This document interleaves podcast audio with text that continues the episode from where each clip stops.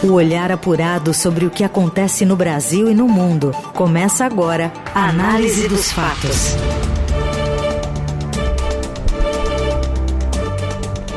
Olá, bem-vinda, bem-vindo. Começando mais uma edição do Análise dos Fatos por aqui na Rádio Dourado, plataforma também de áudio que você ouve esse programa, esse episódio, disponível também assim que a gente sai do ar aqui no 107,3 FM. Eu sou a Carolina Ercolim e trago para você os destaques desta sexta-feira, 1 de setembro de 2023. PIB cresce no segundo trimestre de 2023, puxado por serviços e indústria.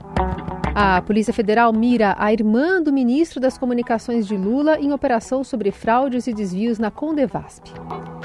Governo de São Paulo afasta servidores após material didático ensinar que capital paulista tem praia e que Dom Pedro II assinou Lei Áurea. E ainda o festival de música que deve atrair 500 mil pessoas para a cidade nos próximos dias. Na Eldorado, análise dos fatos. Puxada pela indústria e pelo setor de serviços, a economia brasileira voltou a mostrar sinal de força e continuou a crescer no segundo trimestre. O produto interno bruto avançou 0,9% na comparação com os primeiros meses deste ano. O dado foi divulgado pelo IBGE nesta sexta. Na comparação com o mesmo trimestre do ano passado, o PIB avançou 3,4%. Nos primeiros três meses do ano, o IBGE revisou o avanço da economia brasileira de 1,9 para 1,8. O desempenho foi influenciado pela expectativa de alta de 21% da agropecuária. Apesar do menor crescimento registrado neste segundo trimestre, a cara da atividade foi bastante positiva, de acordo com economistas. O, com o resultado, no segundo trimestre, o PIB brasileiro marcou a sua oitava expansão seguida, de acordo também com o IBGE. Na análise da repórter do Estadão Mariana Carneiro, o crescimento acima do esperado deve trazer uma onda de otimismo ao mercado financeiro e puxar para cima o consolidado do PIB do ano. O cenário do segundo semestre, porém, ainda é um ajustamento de economia. O que a gente está vendo só é que a velocidade do crescimento do PIB está um pouco maior do que o que a gente estava imaginando até aqui. Mas o segundo semestre continua com a perspectiva de que está tendo uma desaceleração da economia, o que era natural e esperado, porque o Banco Central aumentou a taxa de juros para debelar a inflação os juros começaram a fazer efeito na economia esse ano, exatamente para desacelerar o crescimento, fazer com que a inflação caísse de novo. Então, isso está dando esse efeito de desaceleração da economia e agora, com a queda da taxa de juros, que começou em agosto, leva um efeito retardado para a taxa de juros fazer efeito na economia, né? Então, isso deve acontecer só no ano que vem e ajudando de novo a voltar ao crescimento mais acelerado. Esse é o plano, né, da equipe econômica, pelo menos. O que acontece no Brasil e no mundo. Análise dos fatos. Um áudio obtido pelo Estadão, pela reportagem do Estadão, revela detalhes de uma conversa entre o tenente-coronel do Exército Mauro Cid, ex-ajudante de ordens de Bolsonaro, e o advogado Fábio Van Garten sobre o caso das joias sauditas, que colocou o ex-presidente na mira da Polícia Federal. O conteúdo foi enviado no dia 13 de março, dez dias depois de o Estadão tornar público os esforços do ex-braço direito de Bolsonaro para resgatar aqueles estojos de joias presenteados ao Estado brasileiro pela Arábia Saudita que acabaram retidos pela Receita lá no aeroporto de Guarulhos, em São Paulo. Van Garten sustenta que, à época, só tinha conhecimento de kits de joias trazidos ao Brasil pela comitiva do ex-ministro Bento Albuquerque, o kit Rose Gold, né? E o conjunto que continha aquele brinco, colar de diamante que ficou retido no fisco. Cara, eu nem sabia que você estava no circuito. E eu falei, pô, se não fosse o Fábio aí nessa guerra toda aí, o negócio estaria muito mais enrolado. A trama das joias que perturba Bolsonaro e seus aliados foi alvo da Polícia Federal naquela Operação Lucas 12-2, que investiga um suposto esquema de venda e recompra dos presentes. Quatro dias antes de Cid enviar o áudio a Van Garten, este encaminhou ao ex-ajudante de ordens de Bolsonaro uma notícia veiculada pela CNN Brasil de que o Tribunal de Contas da União estava prestes a decidir sobre a devolução das joias.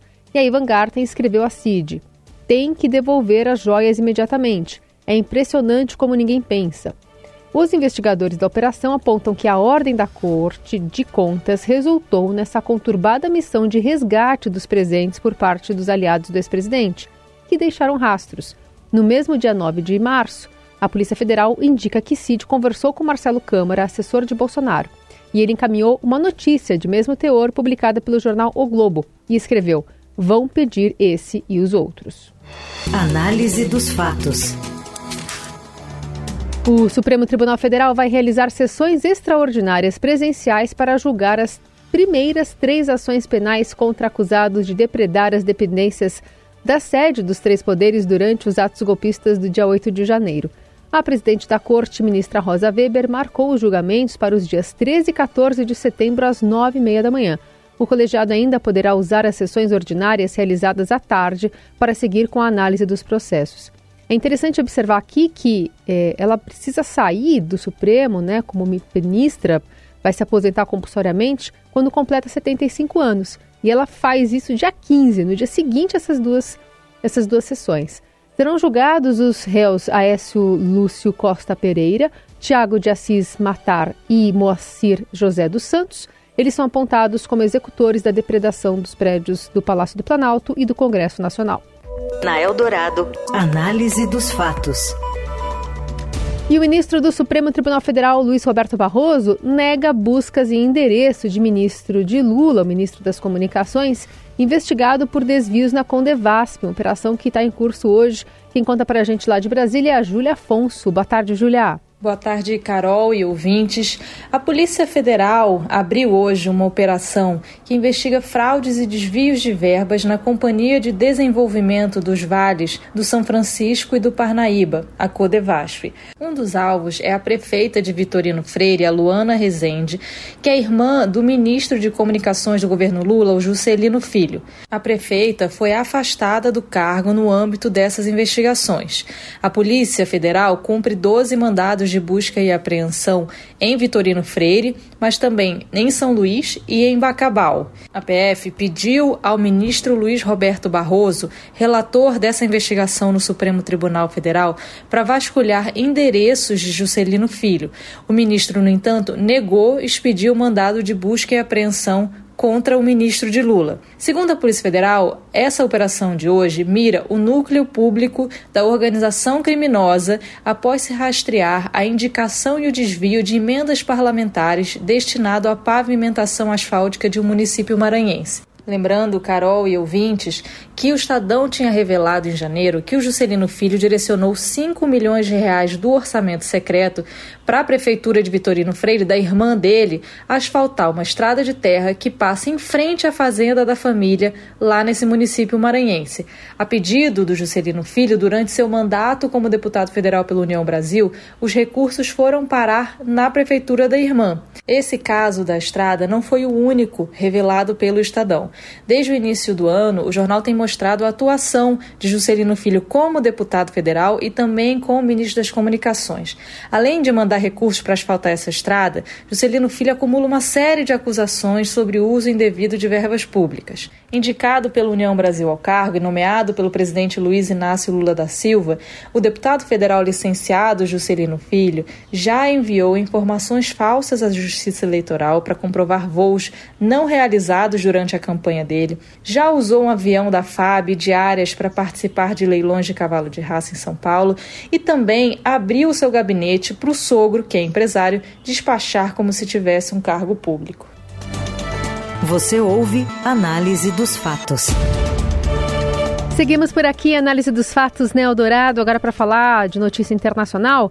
Seis presídios do Equador seguem em rebelião nesta sexta e 57 guardas penitenciários e policiais retidos em protesto contra operações de segurança da força policial seguem como reféns.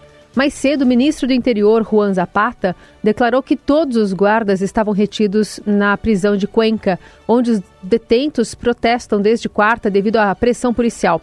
Centenas de soldados e policiais realizaram uma operação de busca por armas, munições, explosivos em uma prisão da cidade andina de Latacunga, no sul do Equador, uma das principais do país e cenário de frequentes massacres entre detentos que causaram mais de 430 mortes desde 2021. As hipóteses sobre os reféns têm mudado ao longo do dia. Inicialmente, a entidade reguladora das penitenciárias afirmou que se trata de uma retaliação pela intervenção das forças de segurança. Depois, indicou que a retenção é um protesto contra a transferência de detentos para outras prisões.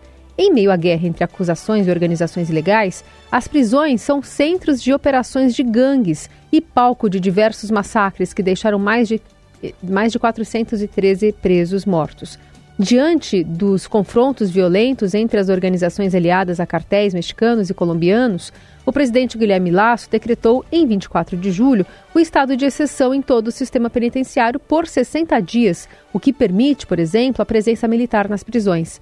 A rebelião ocorre após grupos armados ligados a cartéis de narcotraficantes explodirem ao menos quatro carros-bomba no Equador nesta quinta. Os ataques ocorreram em Quito e próximos à fronteira com o Peru e não deixaram feridos. Os atentados ocorrem três semanas após da morte do candidato à presidência, Fernando Villavicencio, em meio à campanha do segundo turno das eleições presidenciais, entre a esquerda e a esquerdista Luísa Gonzalez e o direitista Daniel Noboa, marcado agora para dia 15 de outubro. Seis pessoas, incluindo um colombiano, foram detidas a cerca de 5 quilômetros do local de um dos ataques. O que acontece no Brasil e no mundo. Análise dos fatos.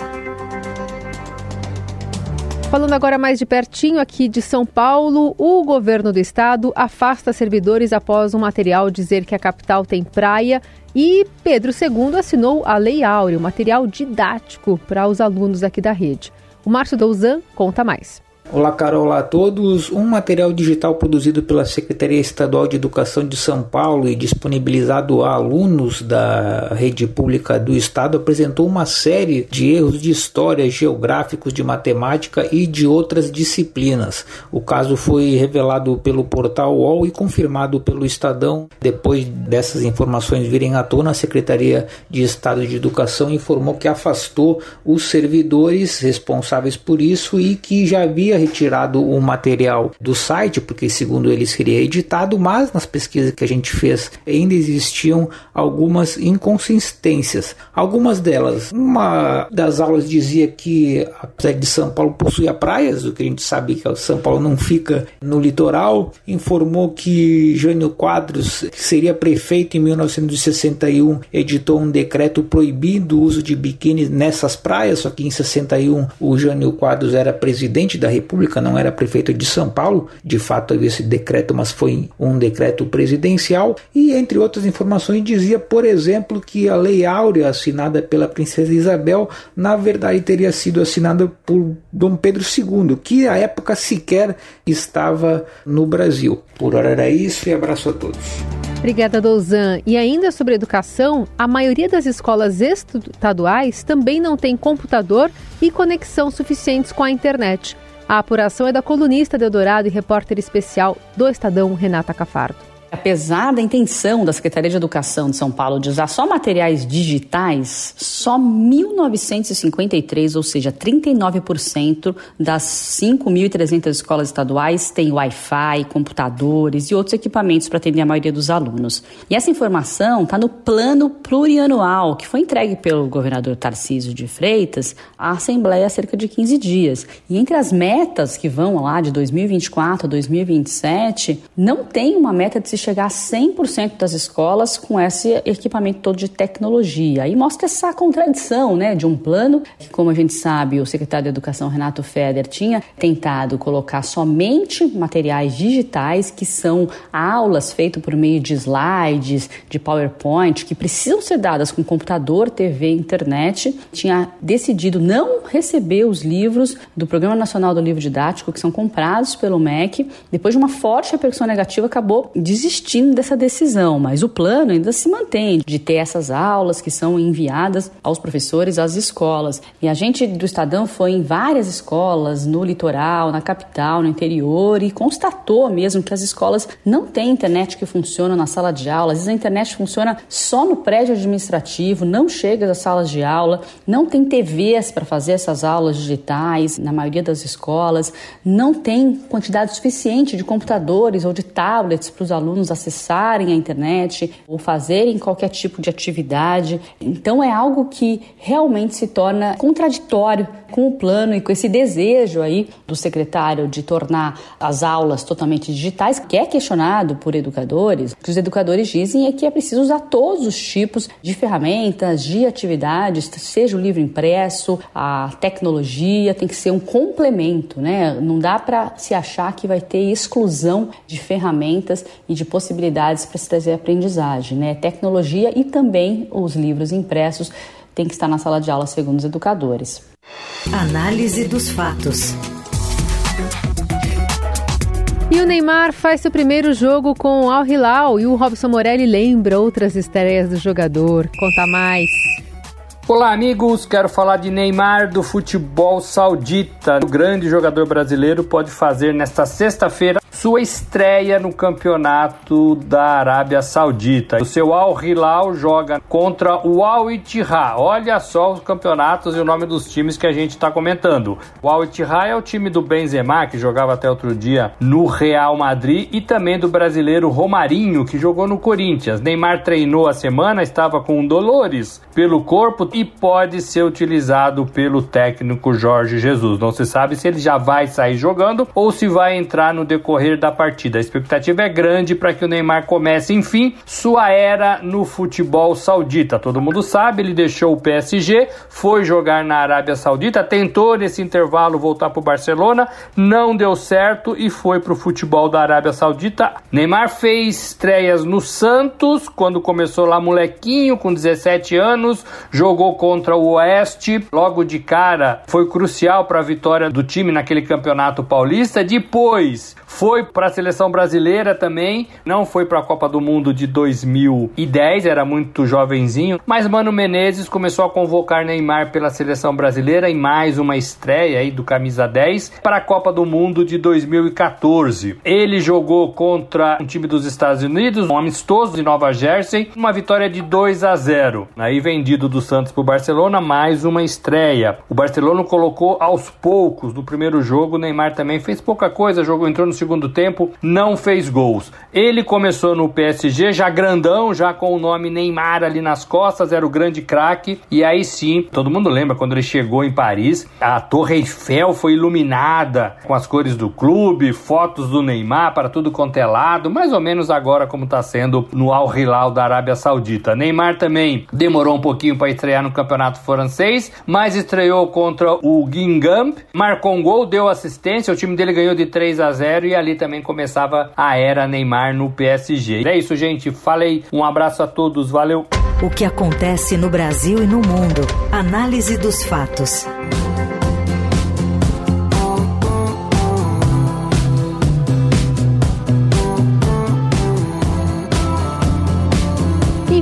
Semana agora aqui em São Paulo, a gente vai ter um fim de semana, uns dias mais ruidosos, né? Com o início do sábado no Festival The Town, dos mesmos produtores do Rock in Rio. Serão cinco dias de shows nos dois finais de semana e no feriado de 7 de setembro. O primeiro dia terá como atração principal o rapper americano Post Malone, que a gente está ouvindo aí. Todas as linhas paulistanas de metrô e trens vão funcionar 24 horas e haverá também um esquema de transporte para as pessoas com deficiência. É bom ficar atento ao que pode ou não ser levado, inclusive alimentos, né? Já que a comida dentro do autódromo estará salgada a gente não está falando de tempero aqui, né? Dois pastéis por 55 reais, 30 reais por um saco de pipoca, por exemplo. Do resto é só ter disposição para encarar a maratona.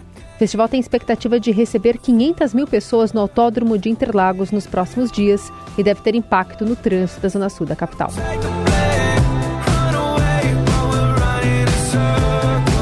E a gente vai se despedindo de você com análise dos fatos, sempre com trabalhos técnicos de Moacir Biasi, o comando da mesa de som de Carlos Amaral.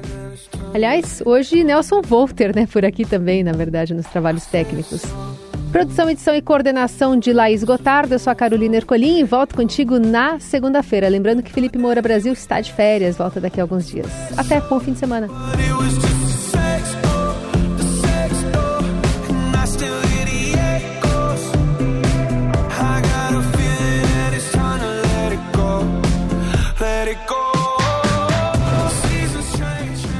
Você ouviu Análise dos Fatos. Se você perdeu esta edição ou quer ouvir de novo, acesse radioeldorado.com.br ou assine gratuitamente o podcast no iTunes, Google Podcast, Deezer ou Spotify.